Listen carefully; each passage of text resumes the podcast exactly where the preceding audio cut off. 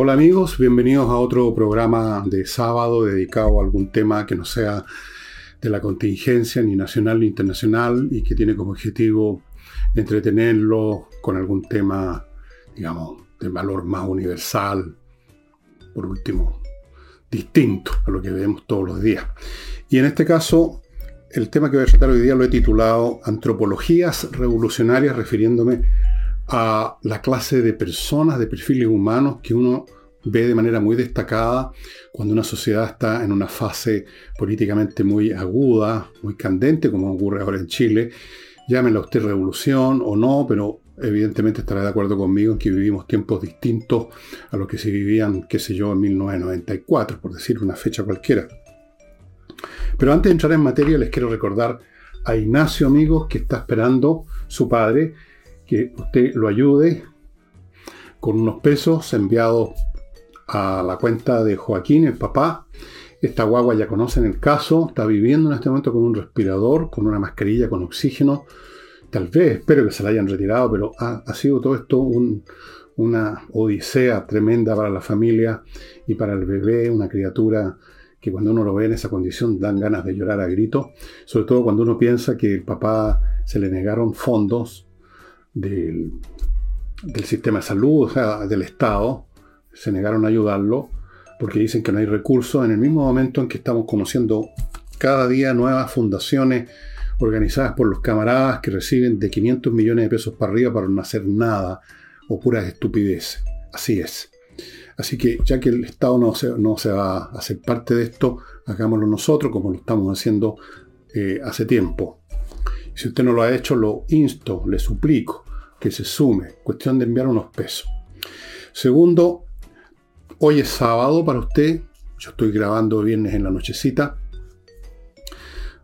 Depende de la hora que usted esté viendo este programa, todavía tiene tiempo de llamar a la casa del jamón y ver si queda, cosa que dudo, pero puede llamar, no cuesta nada, alguna mesa para reservar e ir esta noche, sábado, a las ocho y media, a un espectáculo extraordinario de flamenco en la casa del jamón va a participar una bailadora chilena que ha dejado estupefacto a los propios sevillanos y pues gente de la, del mundo de Jerez, del mundo del flamenco, porque baila maravilloso, es muy hermosa esa mujer, o sea, lo tiene todo, la cantadora, para que les cuento, el guitarrista está de lujo. Y mm, si no hay mesa reservada, usted puede ir igual, nadie se lo prohíbe, hay una barra larga un poquito detrás de las mesas, no mucho, unos dos, tres metros, y usted se puede instalar ahí, hacerse fuerte ahí, pedir tragos, pedir cosas para picar y ver el espectáculo igual. Esto hoy a las ocho y media. Pero si no puede porque tiene otro panorama y armado, un compromiso, mañana, domingo, a las dos y media de la tarde hay otro espectáculo de flamenco de de primera. Bueno, todos los espectáculos de flamenco que se han estado organizando en la Casa del Jamón, todos comparten esa característica, son de excelencia. Así que en el caso del domingo el panorama es distinto, ahí se trata de ir a almorzar. En el sábado de ir a comer. Así que usted vea qué es lo que puede, qué es lo que quiere y en cualquiera de los dos casos llame para las reservas. Y les quiero contar de que, bueno, se está yendo más rápido de lo más rápido, de lo más rápido, de lo más rápido que yo pensé. Mi libro Revolución, Autopsia de un fracaso. Así de simple. Y usted lo puede comprar además unido con otros libros que tienen que ver con este tema, por ejemplo Tsunami. Hay otros libros míos ahí como Julio César. Tuvimos que hacer otra impresión muy chiquita porque no tenemos medios, porque se nos agotó la anterior. Julio César es un libro muy entretenido para chicos y grandes. Está escrita con el lenguaje más accesible que se me pudo ocurrir para que incluso un niño, bueno, un niño normal que lee, que tiene cerebro, pero un niño normal pueda leer este asunto y entender y disfrutarlo. Revolución, en todo caso, autopsia de un fracaso en elvillegas.cl slash tienda. El interés por caracterizar a las personas de acuerdo a su temperamento, a su manera de funcionar, a sus a sus posturas más naturales, las que le brotan sola. Eh, es muy antiguo. Eh, el primer estudio que se conoce de una caracterización de los seres humanos de acuerdo a un rasgo que les es eh, muy potente, lo hizo un filósofo griego del siglo IV a.C., un continuador y director de la, del Liceo de Aristóteles. El filósofo se llamaba Teofrasto. Teofrasto. Y escribió un libro que se llama Los caracteres, que usted puede bajar por cero peso. Muy entretenido, muy, muy divertido. Los caracteres humanos no han cambiado a pesar de los siglos que han pasado. Usted va a encontrar el mismo tipo de personajes que describe con mucha gracia. Tenía sentido el humor este filósofo, Teofrasto hace tanto tiempo, más de 2000 años, 2300 y tantos años que escribió esto, y es totalmente vigente. Después de eso han existido muchas clasificaciones hechas por toda clase de personas, eh, en un momento dado en la psicología moderna, estoy hablando del siglo XX, estuvo bastante de moda los tratados sobre los distintos temperamentos, hay un montón de clasificaciones. Pero, bueno, yo no soy psicólogo, ni soy filósofo, pero soy observador y he leído un poco como para saber, y he tenido una vida además suficientemente larga para saber de que efectivamente hay tipos humanos bastante distintos en su manera de, de enfrentarse al mundo y de enfrentar a los demás. Y en tiempos extremos como el que estamos viviendo en Chile, cuando se están ventilando cuestiones vitales, cómo va a ser el país en un tiempo más, cuando las tensiones políticas son agudas, ¿para qué hablar de los tiempos de revolución? Yo creo que estamos en Chile en una revolución frustrada, a medio morir saltando, pero por lo menos el intento todavía existe de algunos sectores de llevar a Chile a otra cosa.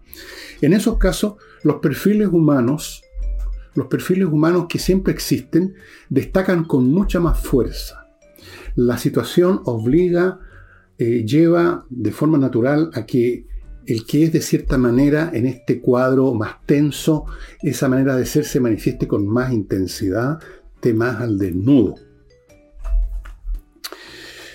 En todo tiempo tenemos, por ejemplo, en todo tiempo hemos tenido y tenemos fanáticos, personas que se centran, se reconcentran en un tema, en una sola cosa, y gran parte de su vida gira alrededor de eso.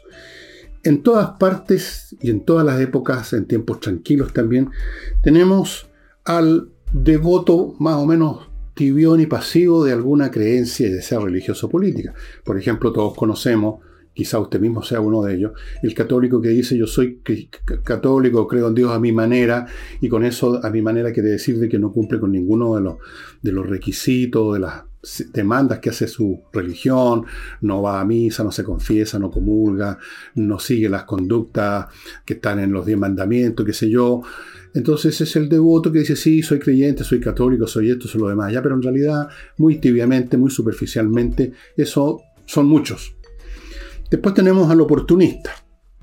El oportunista es el tipo que no tiene muchos principios salvo el beneficiarse y para eso busca, se hace de la primera oportunidad que encuentra. Puede ser una oportunidad social, material, eh, está la garra aguirre, como se dice.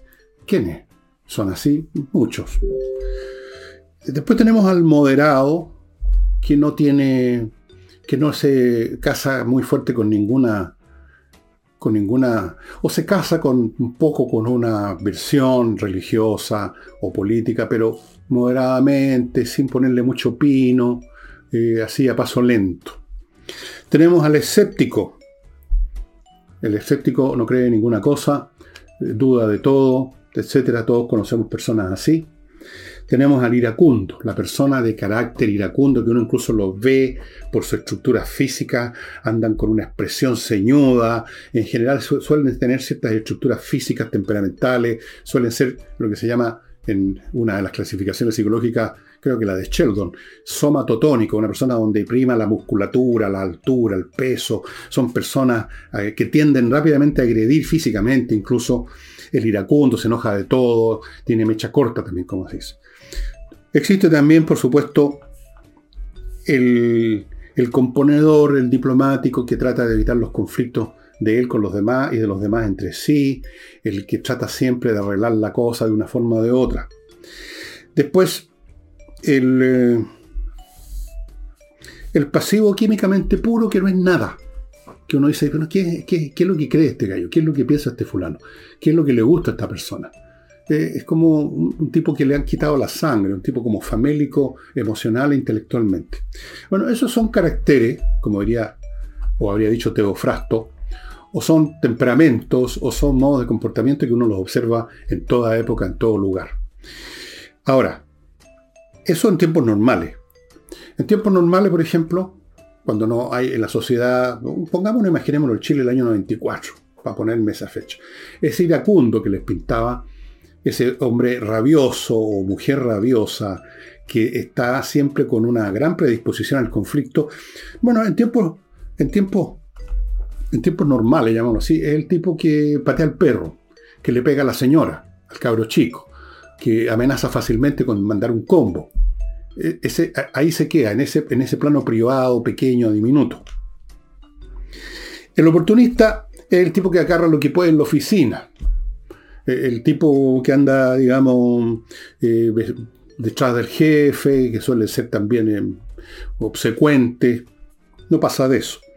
El fanático, si el fanático eh, en tiempos normales es fanático de un equipo de fútbol, es fanático de cosas como esa, tal vez sea miembro de una barra brava y nada más. Eh,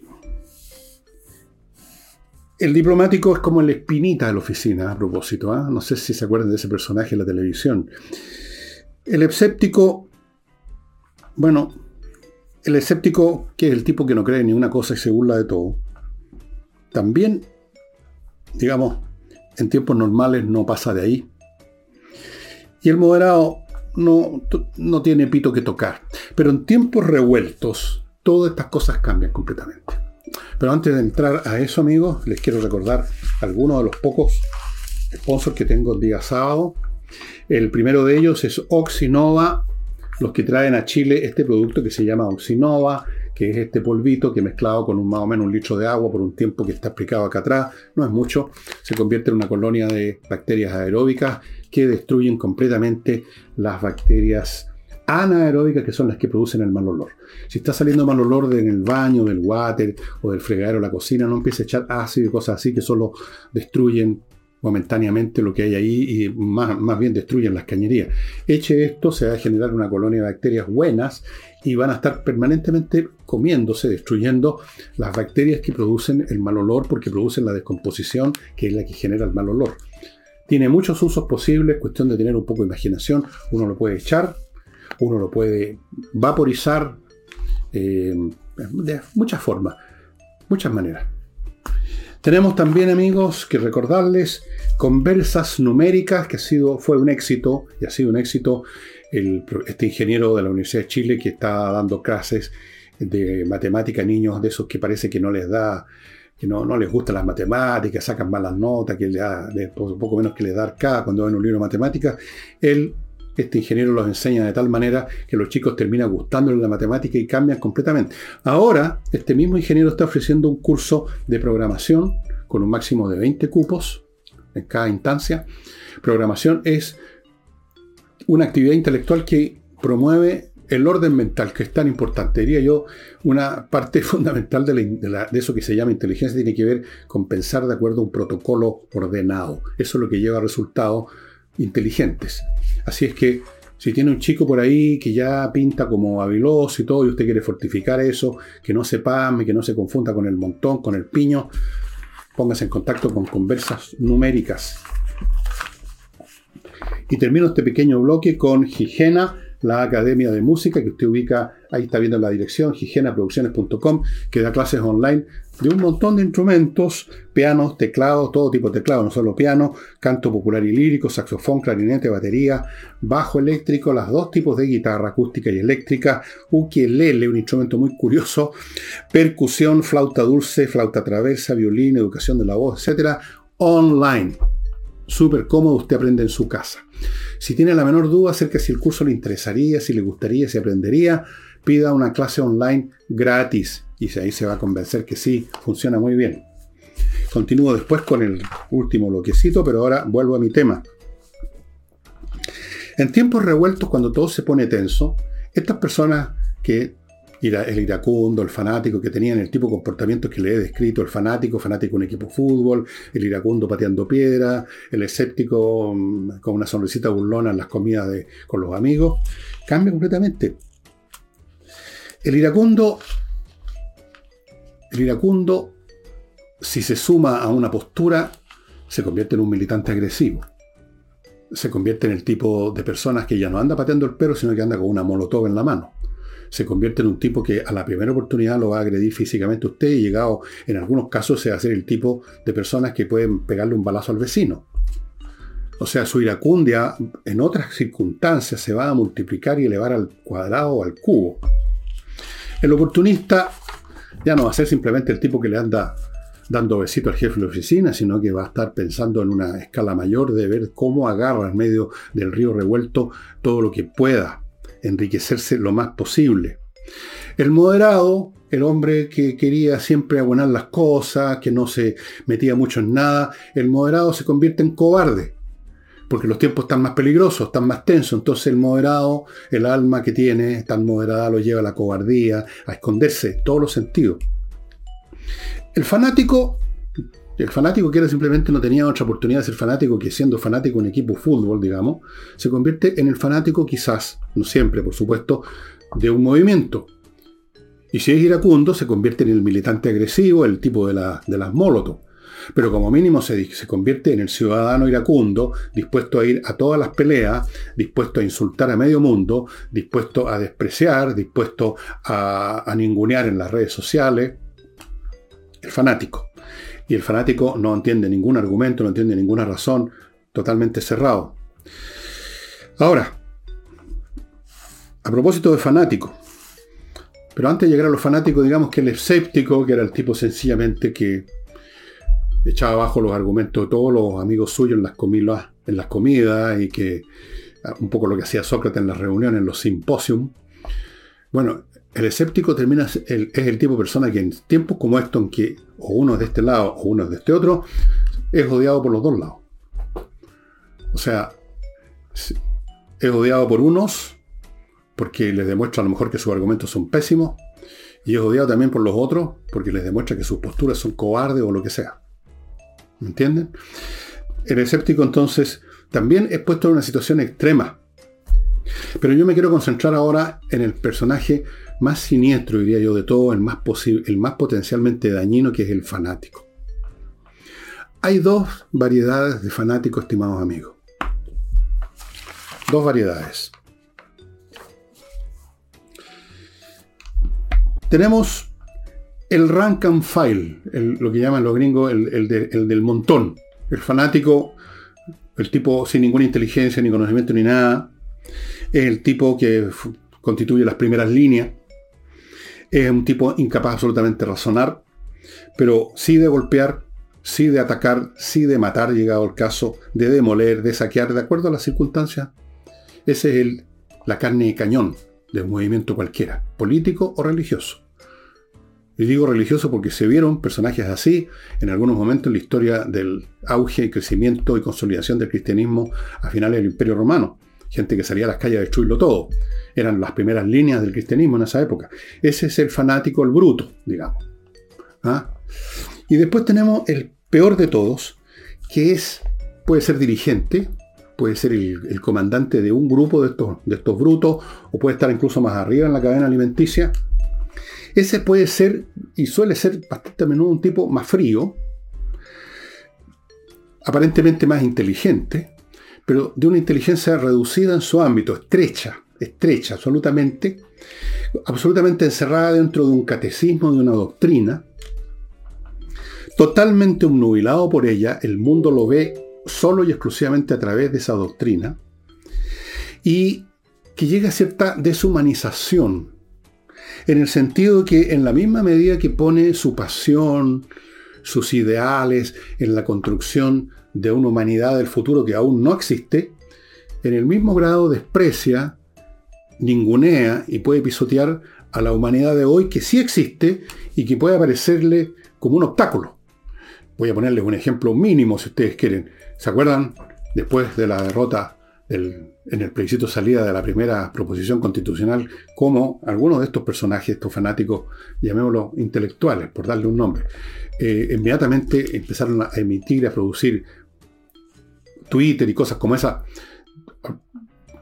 basureando todo el mundo, que éramos fascistas pobres, que éramos unos imbéciles, me voy del país, no me dedico más a la política, otro, todo ese tipo de actitudes así de desdén. Porque a ellos no les interesa el ser humano corriente, corriente común, eh, de ahora, el que tiene carne y sangre, el que vive, el que respira, sino que están siempre pensando en una abstracción, la humanidad del futuro maravillosa que todavía no existe por culpa de estos desgraciados de hoy día. Entonces, este, este fanático frío, de inteligencia estrecha, encerrada en, una, en un devocionario, en una agenda, en un catecismo, deshumanizado, es el más peligroso. Es un poco más inteligente que el, del rank, and file. Es más brutal a su manera fría que el del rank and file, porque los arrebatos de rabia, así del animal simplón, digamos, tienen poca duración. Este otro es capaz de odiar largo tiempo meditadamente.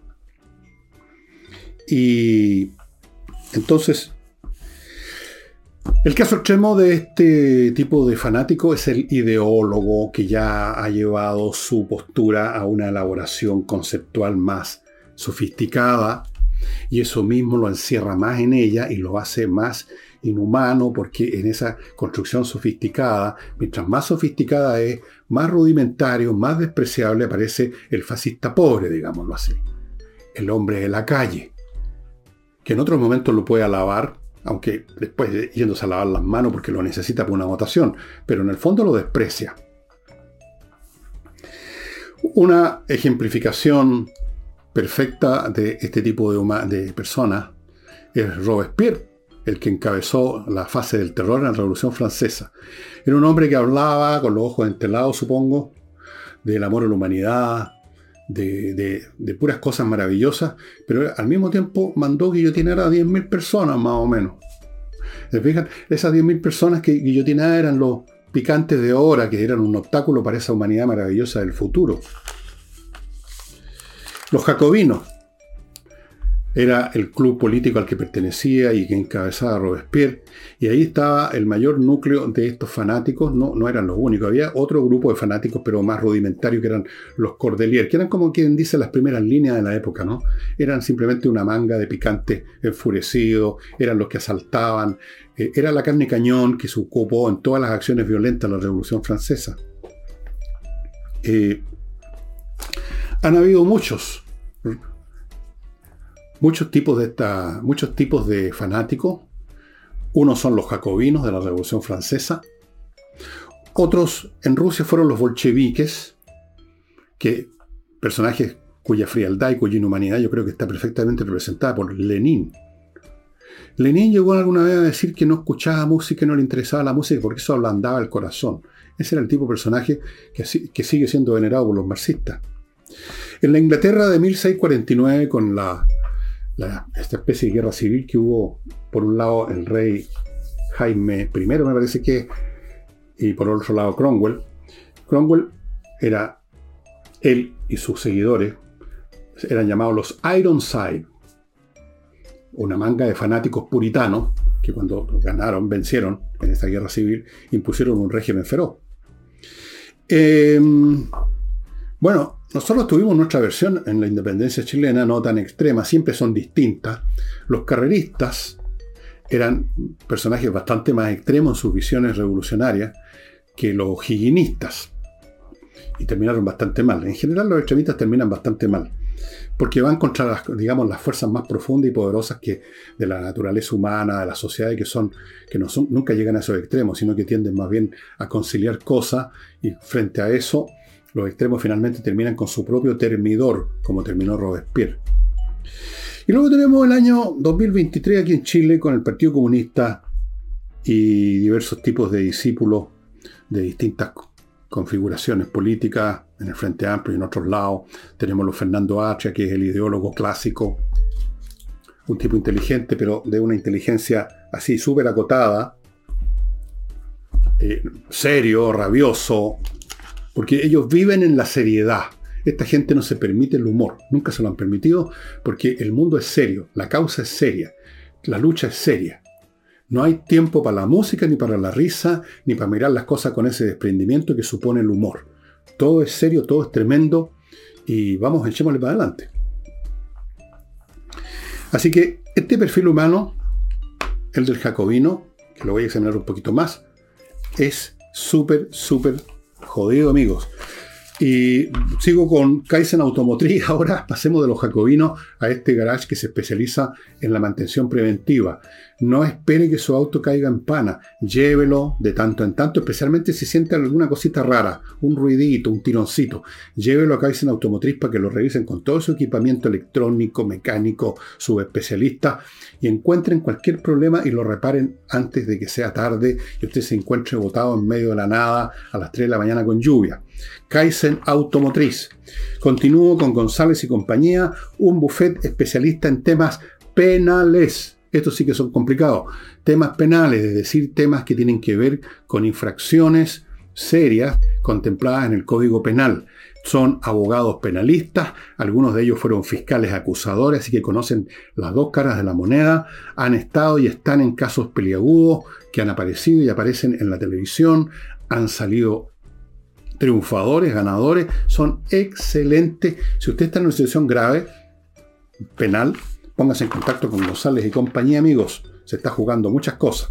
Y termino este bloque chiquitito con miclimo.com que mantiene su promoción. Usted compra tres equipos y le pasan cuatro. Por lo tanto, ahí tiene usted, como le he insinuado, una posibilidad de comprar tres equipos con otra persona y cada uno se queda con dos. Picho caluga.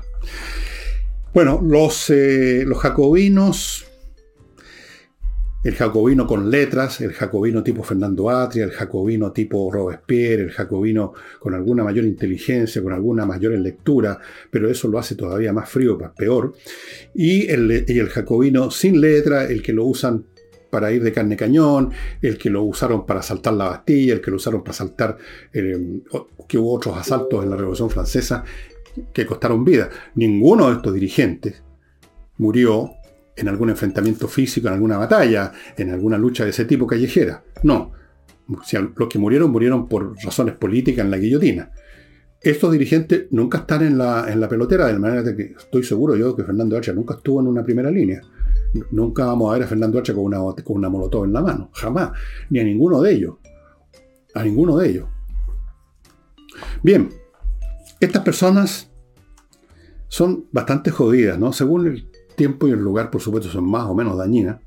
En el caso de la Revolución Francesa, los jacobinos cortaron miles de cabezas, produjeron por su extremismo guerras civiles, etc. En general, ya sea en una escala muy grande y sangrienta o en una escala menor, no sangrienta, pero dejan una estela dañina a sus espaldas, siempre. Y la historia los recuerda siempre como eso, como energúmenos que dejaron una estela de destrucción humana a sus espaldas, hasta que sus carreras terminaron. Como saben, la carrera de Robespierre terminó en eso que se llama el termidor en la, historia de la Revolución Francesa, porque fue en, la, en el mes termidor, o sea, en julio, cuando hace calor, por eso le pusieron termidor, una palabra que viene del griego, termos, que significa calor. En ese momento se produjo la reacción contra Robespierre y sus y la gente que tenía en el Comité de Salud Pública, que estaban guillotinando como locos noche y día, y les cortaron la cabeza a ellos y se acabó la revolución.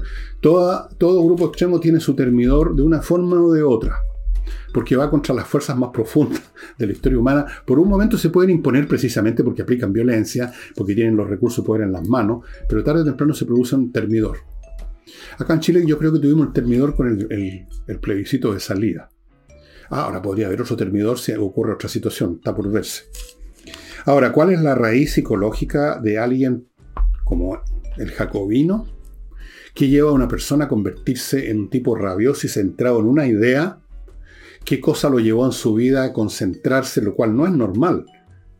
Lo normal es que casi todos seamos bastante difusos en nuestros comportamientos, en nuestros gustos, no nos dedicamos 100% a nada, eh, hacemos muchas cosas, eh, pensamos en distintas cuestiones, no nos dedicamos fondo a algo, y si nos dedicamos a fondo a algún trabajo eh, de privado, qué sé yo, un coleccionista de mariposa, un escritor, un científico, pero en el campo de la acción.